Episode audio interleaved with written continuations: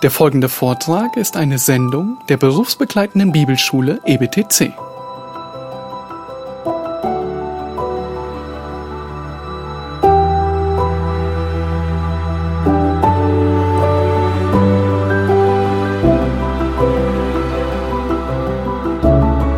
Ja, gut.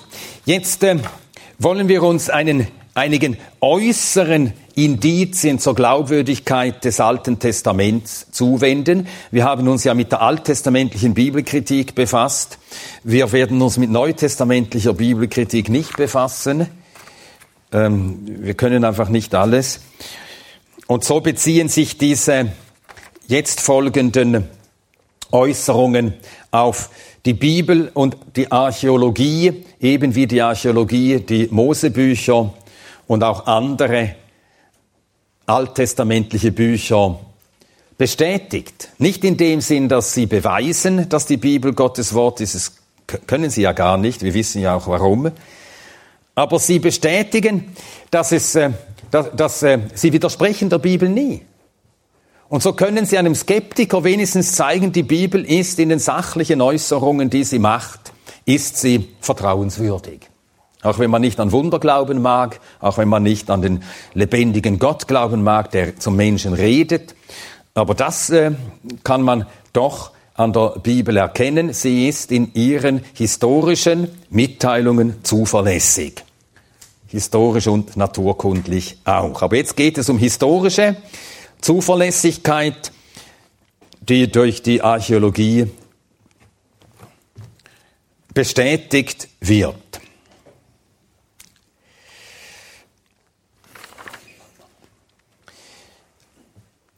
Ich weiß nicht, ob euch der Name William F. Albright etwas sagt. Also wer mit äh, äh, biblischer Archäologie zu tun gehabt hat, äh, stößt unweigerlich auf ihn. William F. Albright war amerikanischer Altorientalist und Archäologe. Altorientalist, das ist jemand, der sich mit den Sprachen und den Kulturen des alten Orients befasst. Der alte Orient, das sind die, äh, das ist die Zeit von den Sumerern an, äh, eigentlich bis zum babylonischen Großreich. Könnte auch das Persische dazu zählen, meistens äh, bis zum babylonischen Großreich. In dieser Zeit, der alte Orient, Sprache und Kultur dieser Zeit. Albright war amerikanischer Altorientalist und Archäologe, aber er war kein Evangelikaler. Aber er sagt zur Glaubwürdigkeit des am meisten angefochtenen Buches der Bibel Folgendes. Als Ergebnis eines Lebens der archäologischen Forschung. Er hat eine ganze Reihe von Büchern geschrieben und die sind so geschrieben, wie eben äh, äh, amerikanische diesbezügliche Literatur häufig ist, sehr gut lesbar, didaktisch auch sehr äh, gut aufbereitet. Ja, und als ein Ergebnis äh, eines Lebens der archäologischen Forschung hat er gesagt, im Ganzen ist das Bild der Genesis historisch.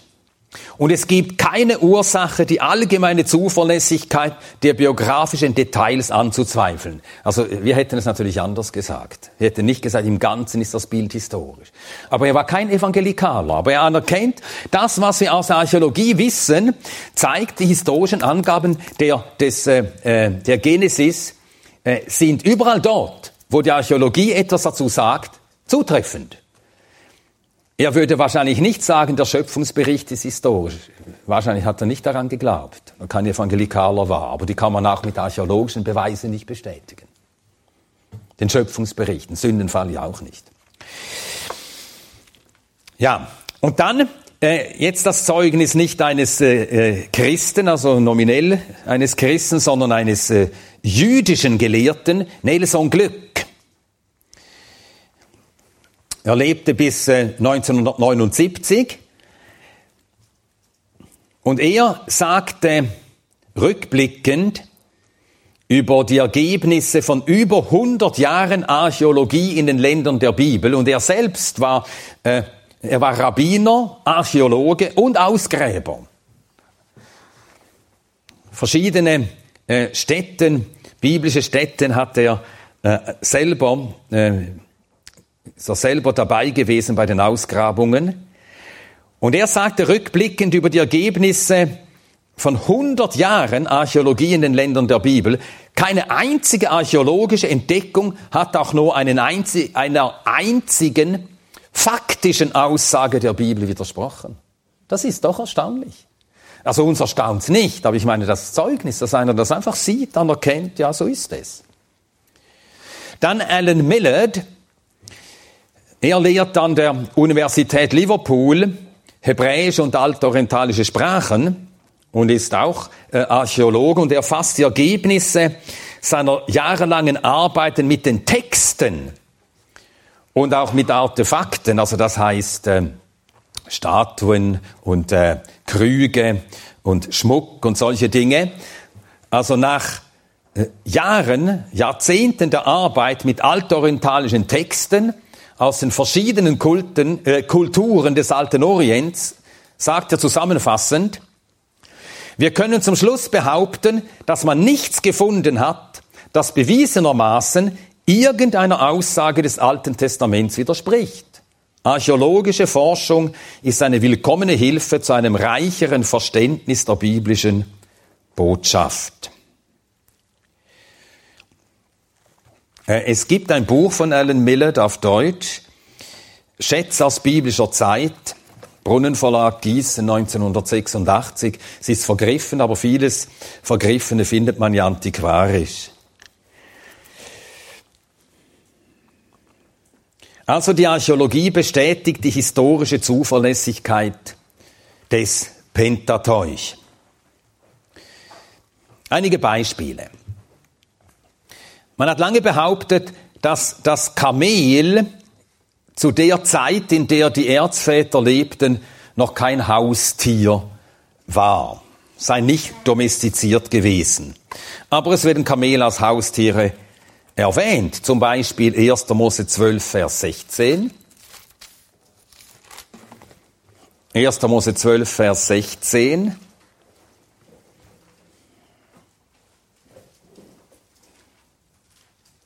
Abraham ist in Ägypten. Und dann heißt es, und er, der Pharao, tat Abraham Gutes um ihretwillen, und er bekam Kleinvieh und Rinder und Esel und Knechte und Mägde und Eselinnen und Kamele. Ja, verschiedene Stellen berichten von Kamelen. Wir schlagen die jetzt nicht alle auf. Also gab es Kamele. Natürlich gab es Kamele. Ich weiß nicht, was ihr von Haustieren hält, haltet. Ähm, aufgrund ähm, des Buches Hiob ist meine Meinung sowieso, dass Gott die Haustiere als Haustiere dem Menschen gegeben hat. Der Mensch musste sie nicht domestizieren. Also hat er immer Kamele als Haustiere gehabt. Gut, wie auch immer. Hier wird von Haustieren gesprochen. Und so ist die Behauptung, dass das äh, zeitlich einfach nicht passe.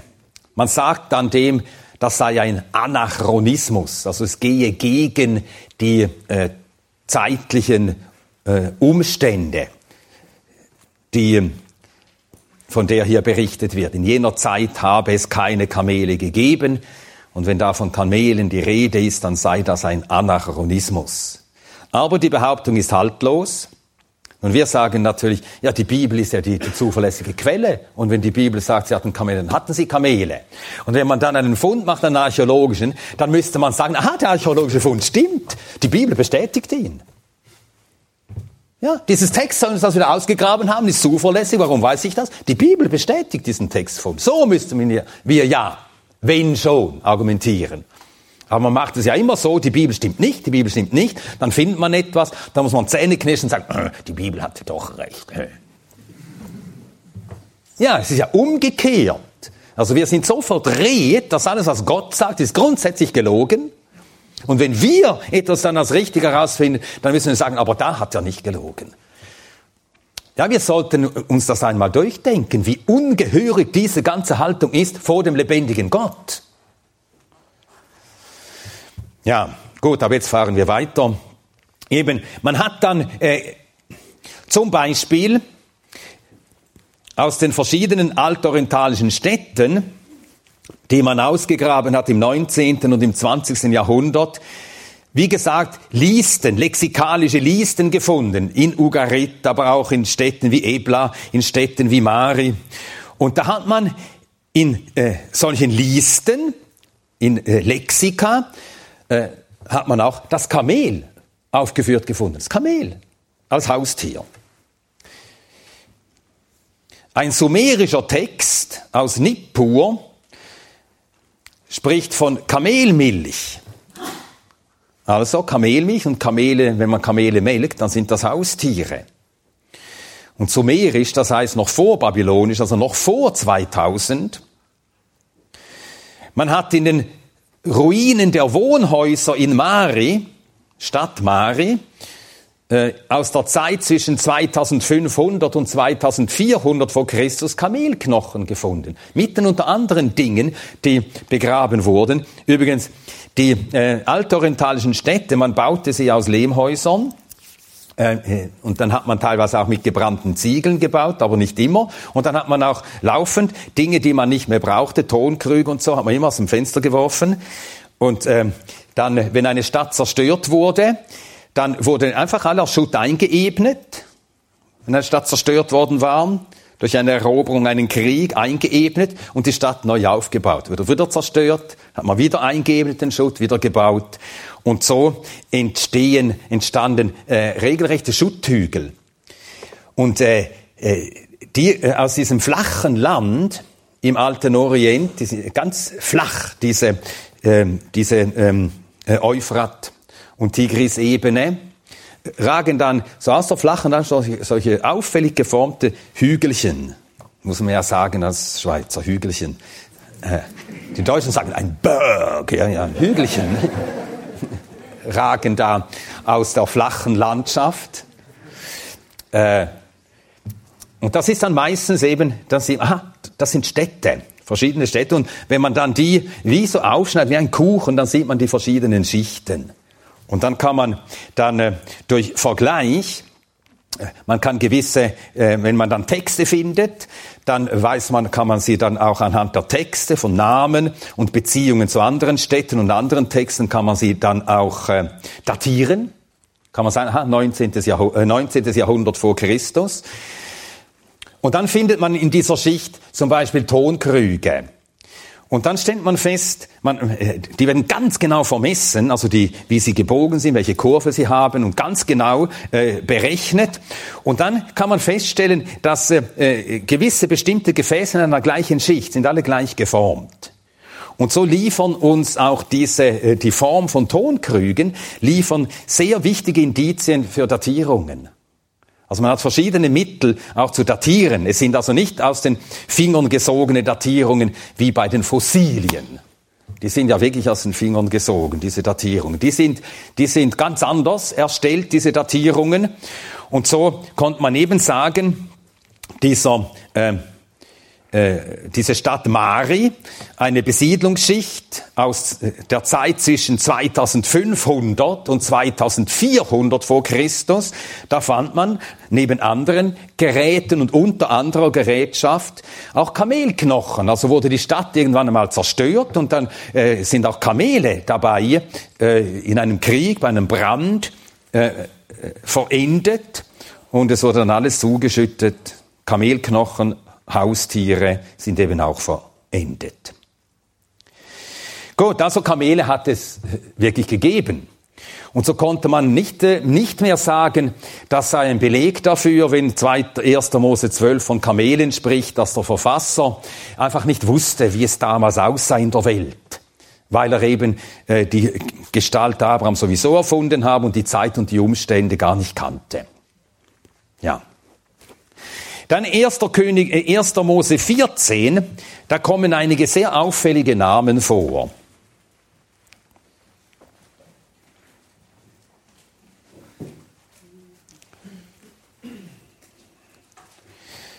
Erster Mose 14, Vers 1. Es geschah in den Tagen Amraphels, des Königs von Sinea, Ariochs, des König von Elasa, Kedorlaomer des Königs von Elam und Tidal des Königs von Goyim. Ja, diese Namen sind nicht hebräisch, aber man kann sie seit den archäologischen Funden der beiden Städte Mari und Nusi als Namen aus jener Zeit deuten. Die Archive aus Mari, das ist jetzt ein Archiv, das aus dem 18. vorchristlichen Jahrhundert stammt.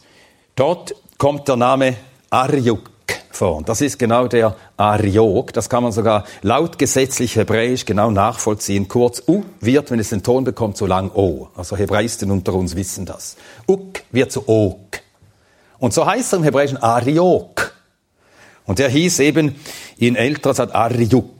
Also ein Name, den es damals offensichtlich gab. Wie will man das gewusst haben, wenn man dieses Buch angeblich äh, im Jahr 400 geschrieben hat?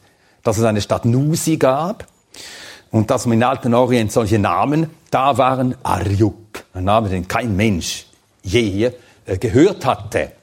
Oder ja, im vierten Jahrhundert. Aber wenn wir annehmen, äh, die äh, Erzväter selber hätten Aufzeichnungen gemacht, dann ist es gar nicht erstaunlich, dass die Namen ganz genau so erhalten sind, wie sie damals lauteten. Das ist dann genau das zu Erwartende. Und der, und der Name Tidal, also hebräisch ist Tidal, ein A. Tidal, das kann man halt deutsch nicht schreiben, dieses A, A, Ayin. Das ist ein hethitischer Name, Tudhal. Und äh, das waren äh, unter den Hethitern geläufige Namen zur Zeit der Erzväter. Der Name Kedolaomer ist ein elamitischer Name aus der, die aus der Zeit 2000 bis 1700 vor Christus belegt ist, auch außerbiblisch.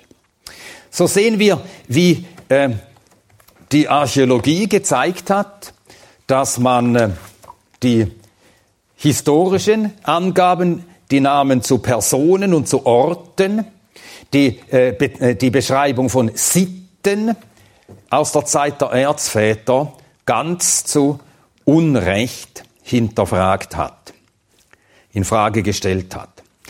Die Namen der Erzväter, der erste Sohn Abrahams, den er mit Hagar zeugte, Ishmael.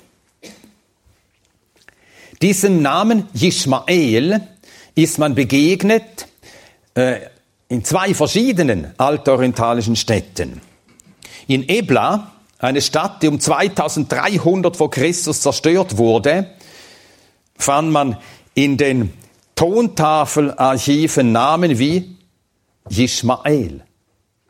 Und zwar laut für laut gleich wie in 1. Mose, 19, äh, 1. Mose 16. Es ist natürlich nicht der gleiche. Es zeigt einfach, das war ein damals gebräuchlicher Name. Yishmael, äh, für den Hebräer heißt das Gott erhört, das bedeutet der Name.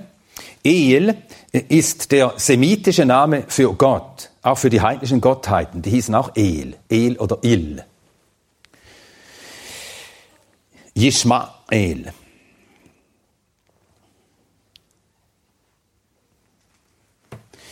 Und ganz analog, so, wenn es Namen wie Ishmael gibt, von denen man eben in der Zeit, als man anfing, äh, diese bibelkritischen Theorien, diese Theorien zur Entstehung des Pentateuch, sich auszudenken, da sagte man auch, das sind erfundene Namen, so heißt ja kein Mensch Ishmael. Das ist ja ganz typisch, das ist ein erfundener Name, auch Yitzchak, so heißt doch niemand. Denn Yitzchak heißt eigentlich eher lacht. Und für unser Empfinden ist das wirklich seltsam, dass jemand heißt eher lacht. Oder dass jemand heißt Gott hört. Oder dass jemand heißt Jakob. Und das heißt so viel wie er macht mit der Verse. Entweder er tritt mit der Verse oder er hält die Verse. Jakob. Nun, solche Namen, die ein kurzer Satz sind, die waren aber zur Zeit der Erzväter, wie die verschiedenen äh, Tontafelarchive gezeigt haben aus jener Zeit, sehr geläufig. Und zwar so geläufig, dass sie äh, einen besonderen Namen haben. Man nennt diese Sorte von Namen Satznamen. Der Name ist ja ein kurzer Satz. Er hört, er lacht. Passt genau in die Zeit, in der die Erzväter lebten. Oder noch etwas, das man der Bibel als Fantasie unterstellt hat. Wir lesen in 1. Mose 23 von einer Begegnung, die Abraham hat mit Leuten, die als Hethiter bezeichnet werden.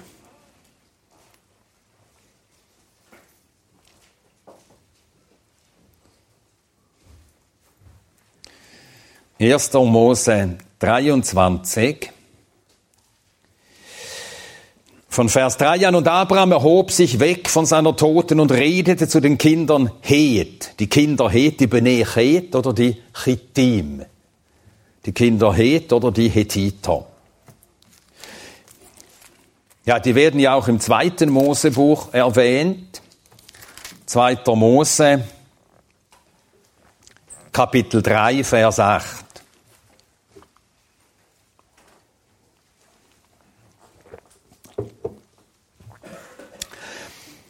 2. Mose 3, Vers 8, und ich bin herabgekommen, um das Volk, es, das Volk aus der Hand der Ägypter zu erretten und es aus diesem Land hinaus, hinaufzuführen in ein gutes und geräumiges Land, in ein Land, das von Milch und Honig fließt, an den Ort der Kanaaniter und der Hethiter und so weiter. Hethiter.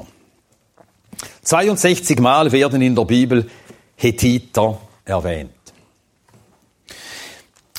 Weil es keine antiken außerbiblischen Quellen gab, die Hethiter erwähnten, behauptete man kühn, die Bibel irre an dieser Stelle. Bis man 1906 im türkischen Bogasköy, etwas östlich von Ankara, die Stadt Hattusha, die Hauptstadt der Hethiter, ausgrub. Ein Volk, das äh, um 2000 herum ist es erkennbar, dass es da ist und es äh, stand auf der Höhe seiner Macht um 14, 1500 bis 1300 vor Christus. Und so war Kanaan, also dahin, wo der Herr sein Volk führte, nachdem er es aus Ägypten führte, wirklich ein Ort, an dem auch Hethiter waren.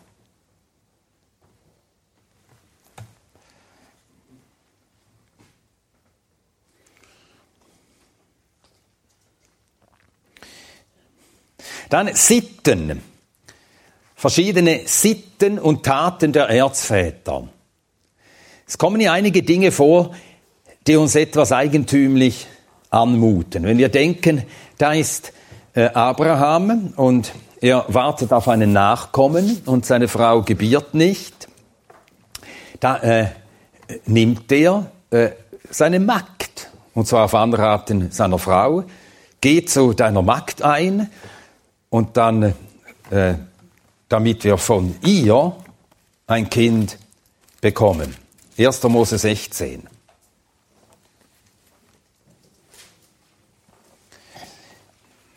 Verse 1 und 2. 1. Mose 16, Verse 1 und 2.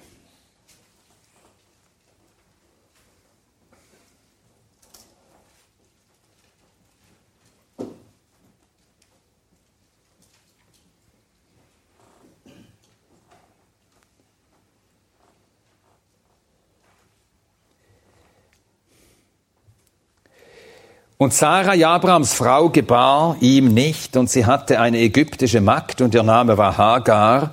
Und Sarai sprach zu Abraham, sieh doch, der Herr hat mich verschlossen, dass ich nicht gebäre, geh doch ein zu meiner Magd. Vielleicht werde ich aus ihr erbaut werden. Und Abraham hörte auf die Stimme Sarais. Man hat das lange für eine fantasievolle Erfindung von hebräischen Folkloristen gehalten. Aber die Stadt Nusi, dort hat man Tontafeln gefunden, auch mit äh, Texten über die über Rechtsverhältnisse, Erbrecht und solche Dinge. Und die haben gezeigt, dass es genau das gab als eine äh, feste rechtliche Ordnung, wenn die Frau jemandes äh, keine Kinder empfing, dann konnte man äh, einen Erben zeugen mit äh, äh, einer anderen Frau, mit der Magd. Und so haben sich hier, hat sich hier Abraham einfach an die Sitten seiner Zeit angepasst. Dass es nicht gut war, das wissen wir ja. Aber die Sitte war, es war damals Sitte. Es war so nichts äh, äh, Eigenartiges, das er da tat und erst recht nicht eine erfundene Geschichte.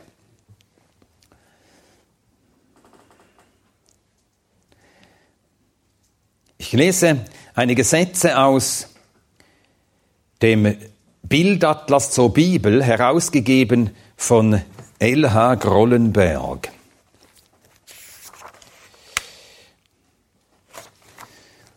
ist ein etwas älterer Bibelatlas.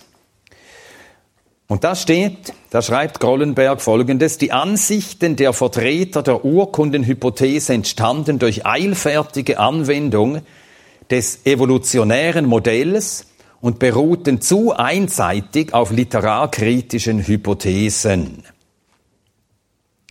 Dank den Arbeiten der Archäologen steht der heutige Gelehrte in viel näherer Berührung mit der alten Welt, in der Israel wurzelt. Entsprechend wächst bei vielen Gelehrten das Vertrauen in die sorgfältige Erzählkunst der Kapitel 12 bis 50 der Genesis. Die Geschichten der Erzväter müssen auf historischen Erinnerungen beruhen. Das ist natürlich sehr zurückhaltend ausgedrückt. Ja, die Stadt Nusi liegt östlich des Tigris, also ziemlich weit im Norden Mesopotamiens, südöstlich von Ninive. Und in dieser Stadt fand man etwa 20.000 Tontafeln, akkadisch geschrieben, private und staatliche Archive, rechtliche, geschäftliche, verwaltungstechnische Urkunden. Und dort finden sich eben Einzelheiten von Rechtsangelegenheiten wie Adoption von Kindern, Eheschließung, Erbrecht, über das Verfassen von äh, und die Gültigkeit von Testamenten und zum Finanzsystem. Und die zeigen, dass ähm, eben auch diese Episode in 1. Mose 16 damals solche Dinge damals rechtlich geregelt waren.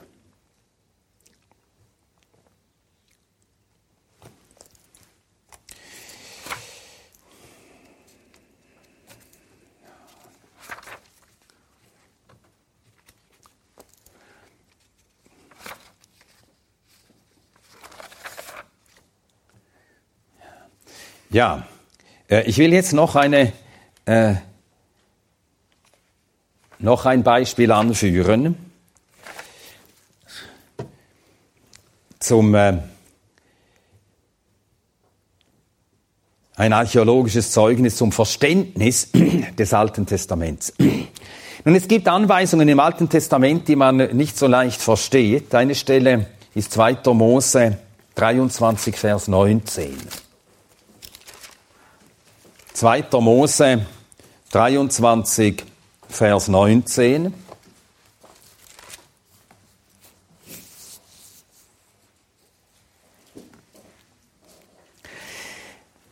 Das erste der Erstlinge deines Landes sollst du in das Haus des Herrn deines Gottes bringen. Du sollst ein Böckchen nicht kochen in der Milch seiner Mutter. Du sollst das Böcklein nicht ziehen in der Milch seiner Mutter. Wir sind nicht ganz sicher, wie das zu verstehen ist. Daraus hat ja das Judentum diese äh, ihr, ihr ganzes, äh, ähm, das hat das Judentum eingebaut in ihr ganzes System von Einteilung von reinen und unreinen Speisen. Und sie meinen, man dürfe nie Fleisch und äh, Fleisch, Fleischiges und Milchiges, wie sie es sagen, miteinander essen. Man darf auch nicht auf dem gleichen Geschirr, auf einem Teller darfst du nie Käse und Wurst haben. Gleichzeitig. Und man darf auch nicht mit dem gleichen Messer Käse und Wurst schneiden. Und das sind natürlich Spitzfindigkeiten. Aber Sie meinen, das sei hier ein Verbot, Milch und Fleisch miteinander zu essen. Über Essen steht ja hier nichts. Also wir wissen nicht, ob Essen gemeint sei. Eine naheliegende Erklärung wäre die, dass man äh, nicht äh, Raubbau betreiben soll an der Herde. Also dass man nicht die Mutter und das Geworfene gleichzeitig äh, äh schlachten soll und dann sieden soll, essen soll. Ist möglich, dass das gemeint ist. Aber es könnte auch eine andere Bedeutung haben. Es gibt eine Reihe von Anweisungen im Gesetz, die dienen der Abgrenzung Israels von den umliegenden Völkern. Die Reinheitsgebote, die Speisegebote, dann auch, äh, dass man sich das Haar nicht schneiden sollte wie die, wie die äh, äh, Götzenpriester, dass man sich keine Tätowierungen machen sollte wie die Heiden, also Abgrenzung. Und es kann sein, dass das hier auch der Abgrenzung von den kananäischen Kulten dient. Und dazu gibt es einen Text, einen ugaritischen Text. Ugarit war eine äh, Stadt im äh, Norden heute des heutigen Libanon. Und die stand so um 13, äh, 1400 herum auf der Höhe ihrer Macht, wurde dann zerstört, ist nicht mehr aufgebaut worden. Und dort hat man in einem Text eine Kulthandlung, wird eine Kulthandlung beschrieben und bei der muss der Opfernde, und das steht in der Konsonantenschrift des Ugaritischen, Gad Bechalb. Und äh, hebräisch vokalisiert hieße das Gad Becheleb. Das heißt ein Böcklein in der Milch. Man müsse ein Böcklein in die Milch werfen und es kochen gehörte zu einer Kulthandlung. Und so könnte es sein, dass es in, hier darum geht, in 2. Äh, Mose 23, dass das Volk nicht teilhaben darf an den Kulthandlungen der Heiden und, es, und dann von ihnen äh, solche Praktiken äh, übernehmen soll. Wie eben andere Gebote der Abgrenzung von Kulthandlungen der Kananäer dienen. 3. Mose 19, 27 etwa, Einschnitte wegen eines Toten sollt ihr an eurem Fleisch nicht machen, Ätzschrift sollt ihr an euch nicht machen. Also Abgrenzung. Und so findet sich in einem ugaritischen Text, finden sich folgende Zeilen, so dann stieg herab El von seinem Thron, El, das ist der höchste der Götter bei den Ugarit, äh, in Ugarit, so dann stieg herab er von seinem Thron, das Kleid zerschnitt er zu einem Schurz, die Haut zerkratzte er mit einem Stein, Wangen und Bart zerschnitt er mit einem Messer. Die Baalspriester, die haben sich ja auch geschnitten. Erster Könige 1828. Und sie riefen mit lauter Stimme und ritzten sich nach ihrer Weise mit Schwertern und mit Lanzen, bis sie Blut an sich vergossen. Das hat man, eben solche Texte hat man in Ugarit gefunden. Ugarit war ein Handelszentrum. In, eben heute wäre das, äh, oder das ist schon Syrien, oder Syrien oder Norden Libanons. 1928 wurde Ugarit äh, ausgegraben. Und das dauert natürlich immer einige Jahre. Und da hat man größere Archive von, mit Tontafeln gefunden. Übrigens, man schrieb Ugaritisch mit äh, Keilschrift, aber es war nicht wie die babylonische Keilschrift eine Silbenschrift, sondern wie das äh, Phönizische und das Hebräische eine Lautschrift. Das heißt, das Ugaritische hat nur so etwa 30 Zeichen. Hebräisch hat 22 Zeichen, also Laute und nicht Silben. Wenn man Silben, ähm, allen verschiedenen Silben ein besonderes Zeichen geben muss, dann gibt es natürlich sehr viel mehr Zeichen. Und darum ist Ugaritisch relativ leicht zu entziffern gewesen, leicht zu lesen auch. Relativ.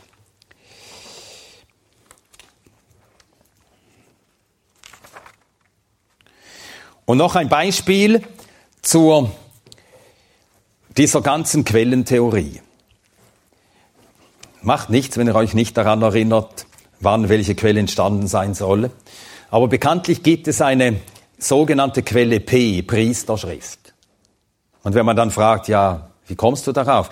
Ja, immer wenn Dinge beschrieben werden, eben von Kulthandlungen und von Opfern und von Reinheitsgeboten, dann hat das eben, dann ist das Quelle P von einem Priester. Das finde ich besonders intelligent, diese Erklärung, aber immerhin. Also, Quelle P, vielleicht so um 500 oder 400 vor Christus entstanden, früher sicher nicht, wie man meint. Und ein typischer Priesterschrifttext ist 4. Mose 6, 24 bis 26. 4. Mose 6.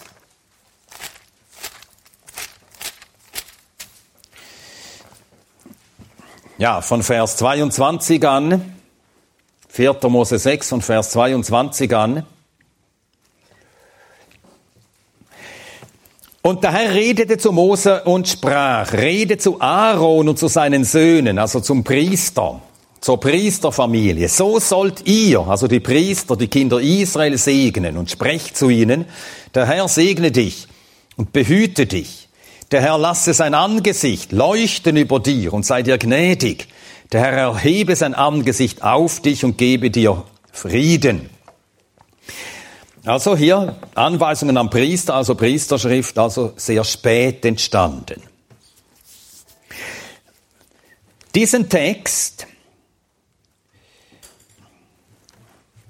hat man nun gefunden, genau so wie er da steht, hat man gefunden in einem Grab am Ketef Hinnom, also am Abhang Hinnom, also zum Hinnomtal hinunter in Jerusalem, zwei Silberstreifen, auf denen ganz äh, ganz äh, äh, fein säuberlich in althebräischer Schrift der aaronitische Priestersegen, wie wir ihn aus dem vierten Mosebuch kennen, eingraviert ist. Jemand trug das offensichtlich um den Hals, denn man sieht, es war die, die Silberplatte, man konnte sie dann öffnen, aber sie war gerollt und äh, war durchgestochen. Wahrscheinlich trug man sie um den Hals, so wie einen Schmuck. Bis ein Text, bis man anfängt, Texte so zu verwenden, müssen sie schon lange bekannt gewesen sein. Also, und äh, dieser Fund äh, aus dem Ketef äh, Hinnom stammt aus der Zeit des ersten Tempels. Das heißt, aus der Zeit des Tempels, den Salomo erbaute. Also Jahrhunderte vor der Zeit, in der angeblich eben die Quelle P entstanden sein soll. Also wäre das jetzt wirklich ein Anlass, dass die Leute sich in Frage stellen, überhaupt diese Art, wie sie diese Quellen herauslösen wollen und datieren, das einmal in Frage zu stellen, aber das geschieht leider nicht.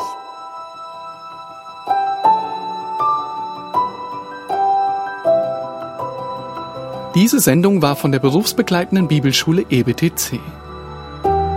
Unser Ziel ist, Jünger fürs Leben zuzurüsten, um der Gemeinde Christi zu dienen. Weitere Beiträge, Bücher und Informationen findest du auf ebtc.org.